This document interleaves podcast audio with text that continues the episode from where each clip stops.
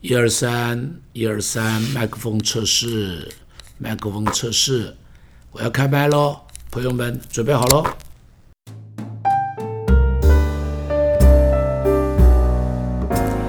亲爱的朋友，大家好，想跟你谈一谈泽伦斯基，乌克兰的总统这号人物。在战前，没有人知道乌克兰总统叫什么名字。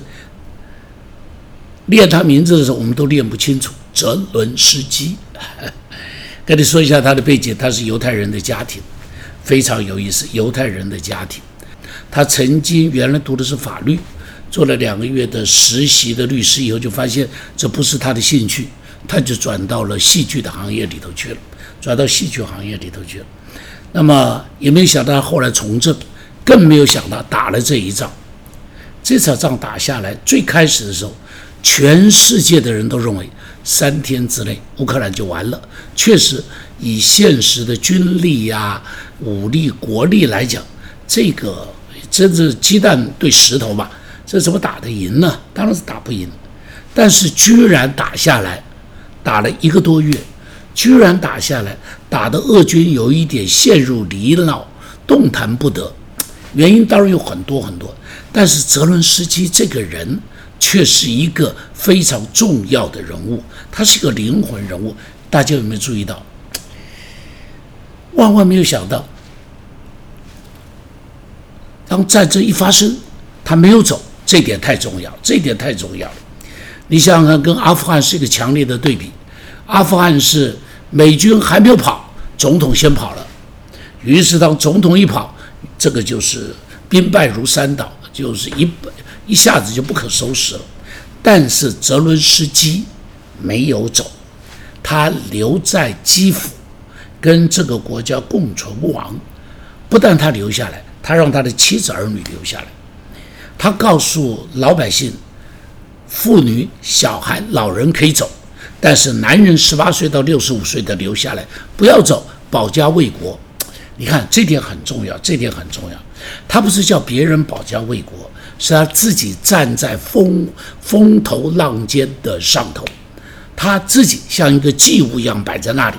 于是，于是全国的百姓就知道我们的领袖在那里，我们的领袖没走，所以全国的百姓当然士气会被挑旺，会有很多人，其他的人爱国的心也会被挑旺，这是一个很重要的。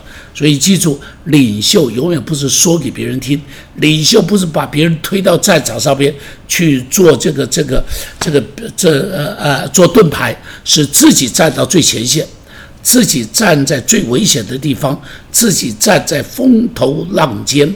好，领袖要被群众看见，要被群众跟随，很重要的。而且，泽伦斯基很会演讲，你看，他对。英国演讲，对德国国会演讲，日本国会、美国国会这四个国家国会演讲的时候，第一个对英国国会演讲的时候，他一讲我就啊，我说好熟悉啊，这个不是这个谁啊，丘吉尔讲的话吧？他就是引用丘吉尔在第二次世界大战对国会的演说。他说：“我们将战到最后的一兵一卒嘛，我们将在海上作战，在路上作战，在丛林中作战，在这个什么呃，这个这个西吉内亚的这个这个丛林上，在我们大英帝国的所有的大不列颠的帝国所有的领地上边，通通会在那边作战嘛？哎，他就用这个话告诉他我们会战到一兵一卒。你看这话多打动英国人的心呐！发现好像丘吉尔在世一样。”他跟德国讲讲柏林围墙，这是德国人心里头最软的那块土啊！柏林围墙。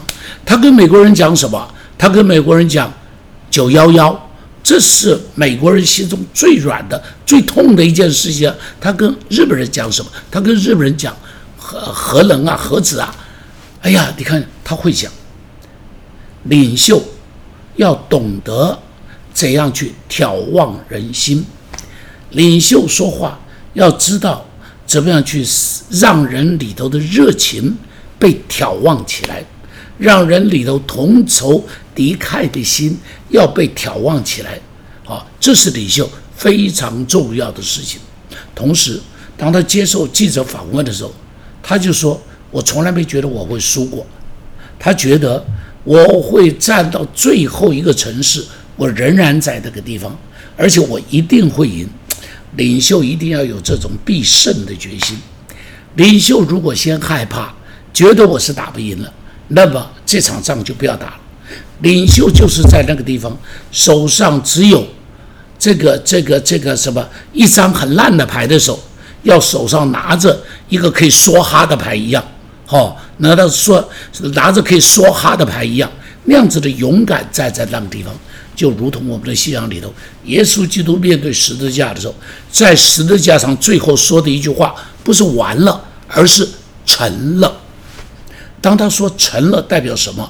十字架没有结束他的事工，十字架反而成全他的事工。对不起啊，我们说泽伦斯基跟耶稣相比啊，没这个意思啊。他当然不能跟耶稣相比，但是我要说，这是领袖该有的。领袖你要做榜样。